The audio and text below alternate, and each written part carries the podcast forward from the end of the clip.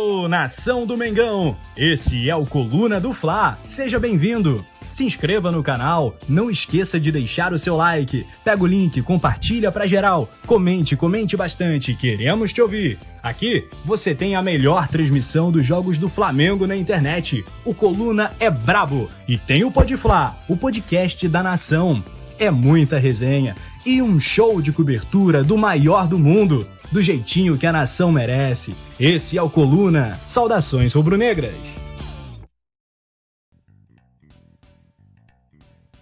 Coluna do Fla chamando Nação Rubro-Negra, câmbio! Vamos que vamos, rapaziada, muito boa noite, estamos chegando na sua telinha, muito prazer, meu nome é Roberto Nazário e esse é o Coluna do Fla, vamos falar de Mengão.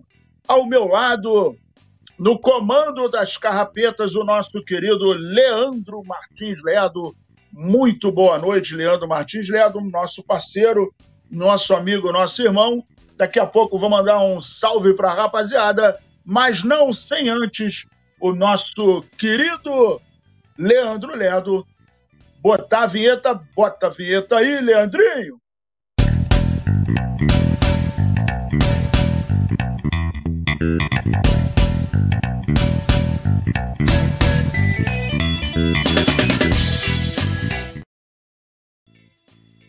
Muito bem, voltamos e mandando já um abraço para o João Guilherme, que é membro do Clube do Coluna Tamo junto e misturado. Um beijo no seu coração e vamos falar de Mencão. É... Meus queridos, sem espaço, o Santos é sondado por clube do exterior e avalia a saída do Flamengo. E aí é o seguinte, o goleiro Santos ele perdeu espaço com as ascensões de Matheus Cunha e o Augustinho Rossi, né? Que já jogou duas partidas, chegou, coisa e tal. Mas o que, o que acontece é o seguinte: em baixa na temporada, o goleiro de 33 anos é alvo de sondagem de clubes estrangeiros e avalia uma possível saída do time rubro-negro. Eu acho até que ele está pensando o seguinte: o cara não joga desde maio. Então, dentro desse panorama, ele está pensando o seguinte: meu irmão, estou aqui, não estou sendo aproveitado. De primeiro goleiro, quando chegou o ano passado, foi a salvação, né? jogou muito bem, atuou muitíssimo bem pelo Flamengo ele de repente cai para terceiro goleiro. O Matheus Cunha, em função dos últimos acontecimentos, acabou saindo, coisa e tal, mas aí entrou em baixa. E aí o Rossi está na sua segunda partida, é um cara experiente, pegador de pênalti, argentino, é, não que ser argentino é um, um pré-requisito, mas é acostumado à pressão em função do, do, da temporada que ele jogou na Argentina, né? Então, isso acaba o credenciando, pelo menos daqui para frente, a ficar. Né? E futebol é momento. A partir do momento que o cara está bem, não está sentindo, está rendendo, é, a coisa vai caminhando, né? E aí o Guilherme Silva, na, na sua rede social, no, no Twitter, colocou o goleiro Santos do Flamengo tem sido procurado por clubes do, do exterior e avalia uma saída. No Brasil, Bahia e Atlético procuraram o staff do atleta recentemente. O arqueiro chegou como titular em 2022, perdeu espaço e hoje é a terceira opção do elenco. É, em 2023, o Santos jogou 26 jogos, jogou, perdão, jogou 26 partidas e tomou 35 gols. Isso vai mais de um gol por partida, né? O cara jogou 26 vezes, tomou 35, então isso acabou fazendo com que ele é, tenha conhecido o caminho do banco. Eu me lembro que, inclusive, no final, é, naquele jogo contra o Palmeiras, no acho que era, foi o quarto gol, ele teve uma atitude estranha, né? Que ele, a bola que veio para o gol, a impressão que deu é que ele olhou e entrou numa que a bola ia sair, tirou a mão e tal. Então, assim, foi muito criticado em função daquela atitude, que num, num, num jogo como aquele, final, não dá para você acreditar na, no golpe de vista em todos os momentos, né? É, a última vez que ele jogou foi na sétima rodada do Campeonato Brasileiro, no empate de 0 a 0 contra o Corinthians, e isso acaba deixando o jogador meio desanimado, né? Mas vamos lá, vamos, vamos vamos, não é uma análise, mas é, é, é, um trabalho de empatia, né? Vamos pensar no, no lugar do Santos. Quando você chega num clube, e ele chegou, na época chegou como uma salvação, né? Porque a gente tinha problemas com os nossos goleiros e ele chegou e foi experimentado. É um bom goleiro, é um cara frio, mas em contrapartida, a impressão que nós temos é que o, o Santos ele é, é, frio até demais, né? A fisionomia dele não, não, não é alterada, ganhando, perdendo, empatando, pressão, sem pressão, ele é um cara que, e, e, e, que se mantém geladão. É bom isso? É. Mas, em compensação, é, você precisa ter alguns outros requisitos para ficar no gol, né? Tem que ser um cara que tenha uma certa experiência com pênalti, porque vira e mexe, a gente está é, é, o time de futebol, né?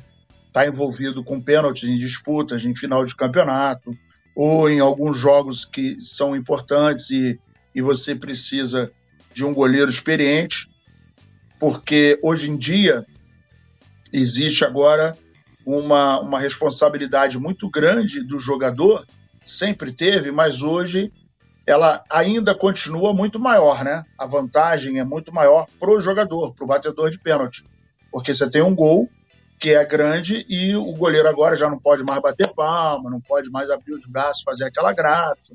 Então, assim, é, esse ponto eu acho que é apelação, né? O goleiro já está numa desvantagem muito grande. E o fato é que o goleiro, quando consegue é, entrar na mente do, do, do, jogador, né? Tem goleiro que, inclusive, quando está ali no gol, ele aponta, né? Pro lado esquerdo, pro lado direito e tal, para induzir o cara, meu irmão, tu vai bater ali, eu vou pegar, coisa e tal. Se o cara tiver a intenção de bater, já vai dar uma, uma tremida.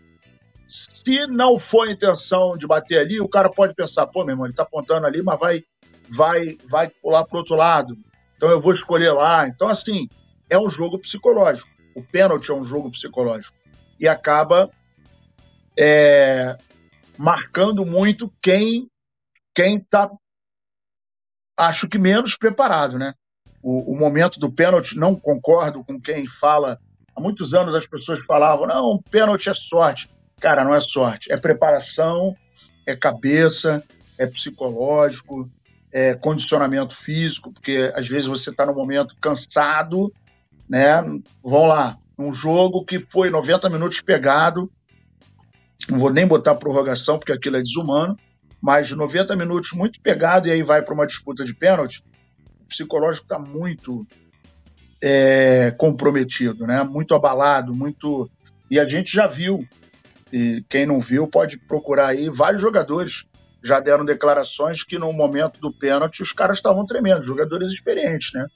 Então, o pênalti é um momento muito peculiar no futebol.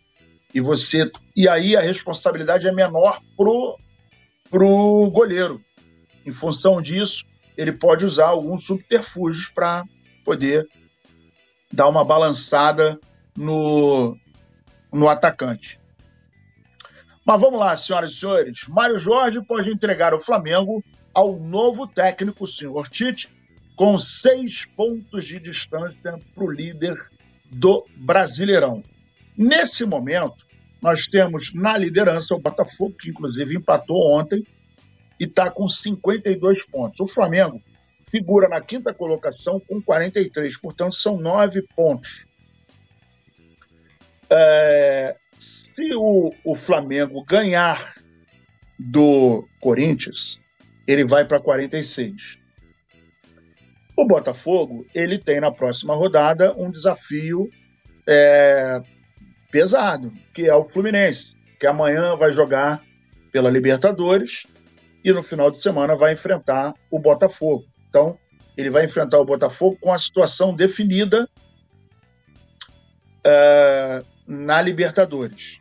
Então, o que, que acontece? Se o Fluminense ganhar do Internacional, eu acho que ele vai jogar com tranquilidade e não vai poupar esforço, porque afinal da, da Libertadores só 4 de novembro.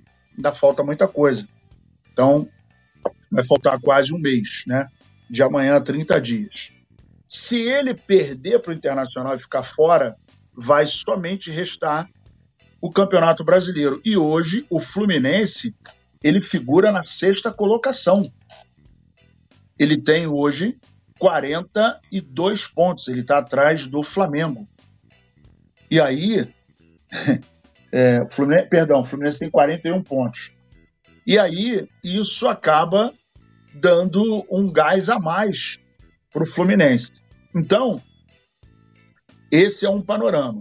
O detalhe é o seguinte: na frente do Fluminense nós temos Palmeiras, Palmeiras com 44, Grêmio com 44 e o Bragantino, que é o vice-líder, com 45 pontos. Então, assim, ok que a, que a, a distância do, do Flamengo para o Botafogo, em caso de derrota do Botafogo e vitória do Flamengo, sob o, sobre o Corinthians, vai diminuir. Ok. Mas nós teremos também jogando Palmeiras, Grêmio e Bragantino. Portanto, o Flamengo tem que torcer para tropeçar Botafogo, Bragantino, Grêmio e Palmeiras. Então, é, ainda dá, inclusive os matemáticos estão dizendo que de 1%, 1% passou para 2 e pouco a, por cento a, a, a chance do Flamengo ganhar o Campeonato Brasileiro. E aí o que, que acontece com esse panorama? A gente está vendo um Campeonato Brasileiro onde o Botafogo assumiu a liderança na terceira colocação, na terceira rodada e vem até agora. Só que essa gordura diminuiu. E o que aconteceu com os outros times no Campeonato Brasileiro é que ganhava uma, empatava e perdia, aí empatava, empatava, ganhava e tal. Aí então foi flutuando. O Botafogo foi ganhando, ganhando, ganhando, ganhando, ganhando, empatava, ganhava, ganhava, empatava, ganhava, ganhava. E agora de 12 pontos disputados, os últimos 12 pontos que o Botafogo disputou, só ganhou um. Então, isso fez com que o Botafogo agora entrasse num declínio que, por exemplo, se ele perde uma na 13 terceira rodada, aí vai 14 quarta, 15 16 18 perde, ah, na quinta rodada perdeu, aí a coisa não assusta muito. O fato agora é que o Botafogo, que teve até 15 pontos de gordura, hoje ele tem, por exemplo, o segundo colocado, ele tem sete. E aí vem um, um, um, uma, uma, pequena embolada. Sete para o segundo, oito para o terceiro e para o quarto, e nove de diferença para o quinto, que é o Flamengo. Então eu acho que agora o psicológico do Botafogo vai começar a pesar. Eu acho que o Botafogo, é, e a gente já falou isso há algum tempo, muita gente, não, o Botafogo vai ser campeão e tal. Eu não acredito tá? É, e o Botafogo, você vê, algumas peças foram modificadas, o Tiquinho entrou no segundo tempo, o Diego Costa jogou ontem, começou como titular, perdeu um gol feito. Então, assim, as coisas estão desandando. E o problema de desandarem nesse momento, né? Porque você cresce, você vai crescendo o campeonato todo. E quando chega na reta final, acaba o gás, aí um abraço. Então, é, o Campeonato Brasileiro começa a ser definido daqui para frente. E quem estiver crescendo vai continuar no embalo. E quem estiver caindo começa a perigar. Então a gente tem aí pelo menos, pelo menos 50% de gordura do Botafogo foi pro, pro sal, né? Literalmente. E o Botafogo está perigando. Então o Flamengo tem essa questão. O Mário vai comandar o Flamengo é, perante o, o diante do, do, do Corinthians no sábado, né? E a gente, óbvio, vai estar aqui na, na transmissão. Falta agora é, a gente entender que é uma tarefa difícil.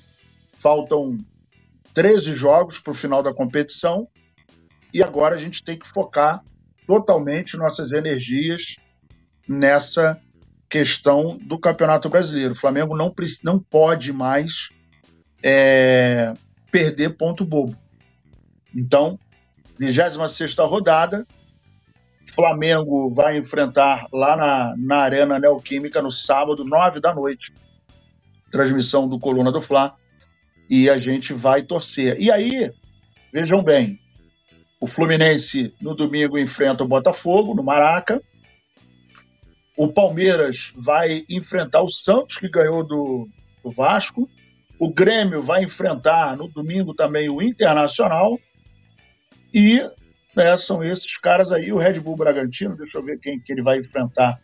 Red Bull Bragantino vai na Liga Arena enfrentar seis e meia o Atlético Paranaense. Então, assim, é, muita coisa vai acontecer no Campeonato Brasileiro e a gente espera, sinceramente, que o Flamengo possa, na pior das hipóteses, conseguir se recolocar definitivamente ali no G4 para que a gente possa é, é, é, ganhar o, o ingresso para a Libertadores do ano que vem. Né? E vamos lá. Bandeira de Melo se une com Márcio Braga e não descarta ser candidato de oposição a Landim no Flamengo. Essa, essa informação veio do GE na noite de ontem né? E aí o Márcio Braga, antes que era apoiador do Landim, e Eduardo Bandeira de Mello se encontraram para discutir o lançamento de uma chapa de oposição ao, ao atual presidente do Flamengo, o senhor Rodolfo Landim. A decisão do ex-Cartola, no entanto, é diferente do que já havia dito anteriormente. Isso porque, recentemente, o Bandeira de Mello, ex-presidente do Flamengo, havia sido perguntado se ele tinha intenção de vir como candidato. Eu me lembro que na oportunidade ele falou: Olha, não está nos meus planos. Mas quando o cara fala não está nos meus planos, isso quer dizer, nas entrelinhas, que pode mudar. Né? Até o cara que fala não, eu não quero, eu não vou, pode mudar. Temos um exemplo vivo agora no Flamengo, que é o senhor Tite. Ele falou que não ia assumir é, nenhum time em 2023 e caso isso acontecesse, ele podia ser chamado de mentiroso. Então eu acho, inclusive, que ele não vai dirigir o Flamengo diante do Corinthians em função disso, senão ele seria chamado de mentiroso na Arena Neoquímica. Mas voltando aqui ao caso do Eduardo Bandeira de Mello, eu acho até que, de repente, essa é, nova. Não é atitude, mas é pensamento, que até agora não foi batido martelo, mas inclusive é, no noticiário é, parece que ele alegou que ele, para ser candidato a presidente, gostaria de ter um vice muito atuante. E o vice, na, na, na avaliação dele, que é muito atuante, que poderia deixá-lo mais tranquilo, é o Márcio Braga, que já foi presidente do Flamengo em outras oportunidades. E diante desse quadro, a gente tem a seguinte situação: o Landim já é, assumiu o Flamengo em 2019, de 2019 a 2021, e pegou agora de 2022 até 2024. A eleição é no ano que vem, pouco mais de um ano, é, daqui a um ano. Então, é, a gente não sabe quem o Landim vai apoiar para vir como candidato dele. Mas a gente já está vendo aí uma composição, né, umas articulações e tal, de maneira que o Bandeira de Melo, é óbvio, ele é um nome muito forte no Flamengo, em função do período em que ele passou, que inclusive ele era aliado do Landim, né? É, eles fizeram um trabalho lá atrás que faziam parte do mesmo grupo. E isso acabou se dissolvendo com o passar do tempo, acabou cada um indo para o seu lado. E hoje, o que não pode acontecer, na minha opinião, é o Flamengo, time, né, o elenco. Isso não acontece, até porque os jogadores não se envolvem com essa parte política, né?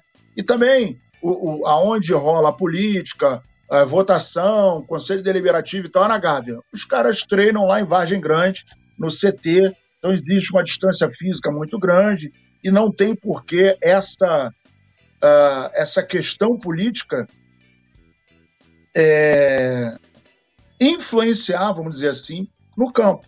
No campo é bola e, e jogar, e vida que segue, cada um segue segue do, com o seu e as coisas vão acontecer da maneira como deve. Agora, o que a gente tem aí como promessa nesse período de um ano e pouco até a eleição do ano que vem serão capítulos, acredito eu, que calientes, né? bem interessantes, porque a gente está vendo aí uma oposição ferrenha do Bandeira ao Landim. Eu, particularmente, acho que o Landim, e aí eu vou falar como torcedor, né? Não, não, não gosto da atuação do Landim como gestão, gestor de futebol. Como gestor de futebol, ele é um fracasso. É, financeiramente falando, ele está continuando um trabalho que começou lá atrás, que inclusive ele foi idealizado a muitas mãos, né? Inclusive ele fez parte desse grupo, etc. É, então, assim, o trabalho que o Flamengo vem fazendo financeiramente, já falei isso diversas vezes, é, é, é louvável é muito interessante, o pessoal está de parabéns, mas a gestão de futebol que o Landim é, implementou no Flamengo desde 2019 é desastrosa. Ah, Nazário, mas em 2019 a gente ganhou título, em 2020 nós ganhamos, aí em 2021 a gente passou em branco, 2022 a gente ganhou. Pois é, mas acontece que hoje a gente está vendo que as coisas aconteceram meio que no bumba meu boi. Não houve planejamento, não houve projeto, nós não, não tivemos é, nenhum trabalho voltado efetivamente para uma, uma, um cronograma no futebol.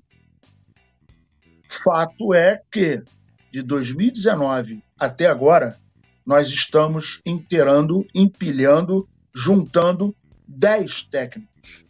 10 técnicos. Então, se você colocar de 2019 para cá, dá uma faixa mais ou menos, um período mais ou menos de seis meses cada técnico. Isso é muito ruim para o futebol. E a gente está vendo.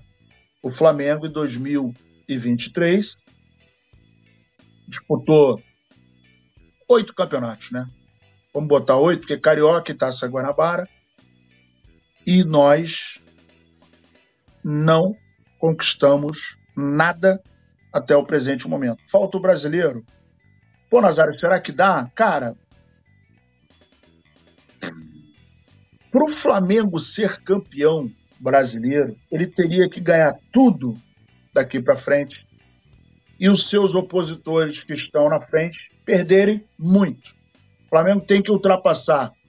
É, se o Flamengo ganhar o próximo jogo, ele vai para 46. Aí ele tem que torcer para o Palmeiras perder, para o Grêmio perder e para o Red Bull Bragantino perder. Aí ele ultrapassa todo mundo. Ele ia para 46. E aí ficaria a seis pontos do Botafogo, que ele também torceria para perder. Então, o Botafogo tem. Aí são seis pontos. Né? O Botafogo tem que perder mais duas partidas, o Flamengo ganhar duas partidas é, todo mundo perder ou empatar, né, dar um mole para não encostar no Flamengo e tal. E aí o Flamengo tem que ganhar, ganhar, ganhar, ganhar, e o Botafogo perder, perder, perder, perder. Red Bull, Bragantino, Grêmio e Palmeiras também.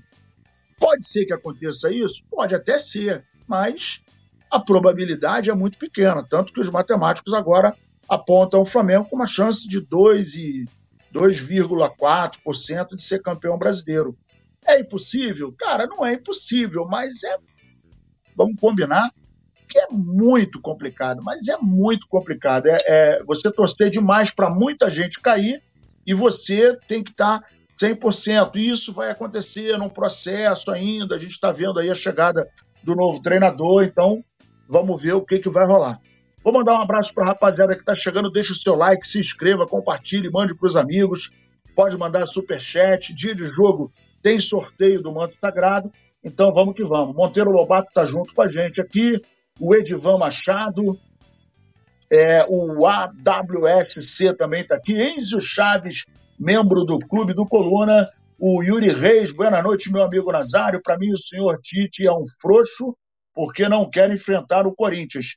Concordo com você em número, gênero e grau. Ele não quer ser xingadinho. Até porque ele vai ser chamado de mentiroso, porque ele falou que não iria assumir ninguém.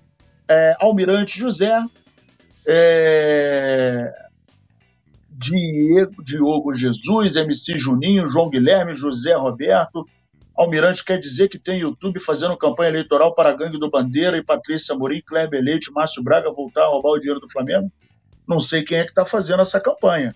A gente aqui, eu pelo menos aqui, estou é, falando sobre a questão do Bandeira de Melo vir como opositor ao Rodolfo Landim. Se você entendeu que eu fiz campanha para ele, meu amigo Almirante José, você entendeu absolutamente errado. Eu não faço campanha para absolutamente ninguém. Eu estou apenas falando os fatos. Francisco Caniguedes, parabéns pelo comentário. Obrigado, irmão. Tamo junto. Canal Leco Flazônia. É, um abraço. Alisson Silva também está aqui. Enzo Chaves. É, Vamos que vamos. Aqui tem a, a, a opinião do nosso querido AW, AWS. O Landino futebol é ruim, mas o Bandeira é terrível. Um banana, saudações rubro-negras. O Jair Aguiar também está junto com a gente aqui. E vamos que vamos. Meus amigos, agora vamos falar do último assunto da, do nosso programa. Lembrando que nove horas da noite nós teremos o, o resenha comigo, com o poeta e com o nosso querido Petit. E aí é o seguinte: Tite tem carta branca da diretoria para iniciar a reformulação do Flamengo. Como nós já havíamos dito aqui, o Tite ele é, já chegou a um acordo com o Flamengo, coisa e tal, vão assinar o contrato. Esse contrato vai ter vigência até o final de 2024 e a diretoria do Flamengo vai entregar as chaves do CT e carta branca ao novo comandante. Né? Então, o presidente Rodolfo Landim vê com bons olhos a ideia de Tite comandar o elenco no último ano da atual gestão do rubro-negro. Além das questões táticas, o perfil conciliador e de bom gestor do grupo faz do ex-técnico da seleção o favorito a assumir o plantel, que passou por problemas com a comissão de Jorge Sampaoli. Não concordo muito com essa palavra, o favorito, até porque não, nós não, não ouvimos outras opções que viesse da diretoria. Com o acordo fechado, o Flamengo dará ao Tite carta branca para iniciar a reformulação do elenco. A diretoria confia na forma de trabalho do treinador, está disposta a ouvir o comandante, questões como renovações de contrato uh, e. Espera aí que o negócio aqui deu um pulo. Uh, renovações de contratos e montagem do plantel para a temporada de 2024, ou seja, os dirigentes apostam no ex da seleção para liderar o ano em que os cofres serão abertos para contratações. Isso é muito óbvio, né? É tão óbvio falar que o, o Landim vai abrir os cofres para o ano de 2024, porque ele quer fazer um ano. É, eu acho difícil que a torcida rubro-negra se esqueça do ano de 2023. Para mim, foi o pior ano na história do Flamengo, porque nós disputamos todos os títulos e, teoricamente, teoricamente, em função do plantel que nós temos, da estrutura, de tudo que eu já cansei de falar, de grana, é, de, de, de, de estrutura de jogadores, tudo, tudo, tudo, tudo, nós não ganhamos absolutamente nada. O que me, me faz é, acreditar que o senhor Landim é péssimo em é, gestão de futebol. Algumas pessoas, aí eu é, é, é, não quero aqui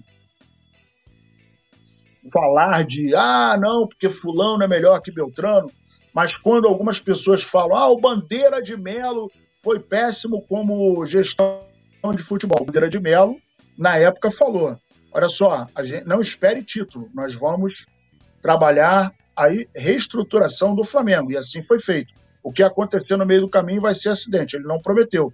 É diferente, né? E hoje a gente tem um Flamengo combalido, um Flamengo que já está entrando no seu terceiro técnico no ano, faltando é, 13 jogos para o final do Campeonato Brasileiro. E essa avaliação do Tite vai ser alguma coisa bem corrida, né? Porque ele vai ter que avaliar, por exemplo, na minha opinião, Rodrigo Caio, Pablo, né? Felipe Luiz, Davi Luiz, nós sabemos que já está na hora de parar. Rodrigo Caio, merece renovar ou não? A gente não sabe, porque a gente não tem informação sobre a condição física dele, técnica dele. A gente sabe que o, o, o senhor São Paulo não utilizava. Então, a gente vai ter agora o senhor Tite com a, a carta branca e ele vem acompanhado de três auxiliares: Matheus Bach, César Sampaio e Kleber Xavier. E mais um preparador físico, Fábio é, Macherindijano. Macherindijano.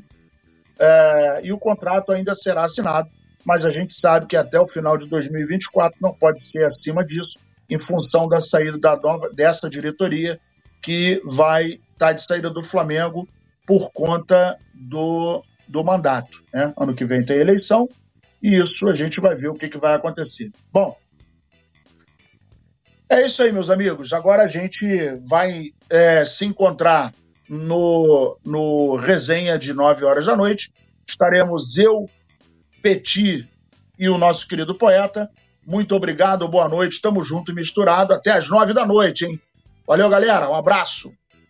Alô, nação do Mengão! Esse é o Coluna do Fla. Seja bem-vindo. Se inscreva no canal, não esqueça de deixar o seu like, pega o link, compartilha pra geral, comente, comente bastante, queremos te ouvir. Aqui você tem a melhor transmissão dos jogos do Flamengo na internet. O Coluna é brabo e tem o Podfla, o podcast da nação.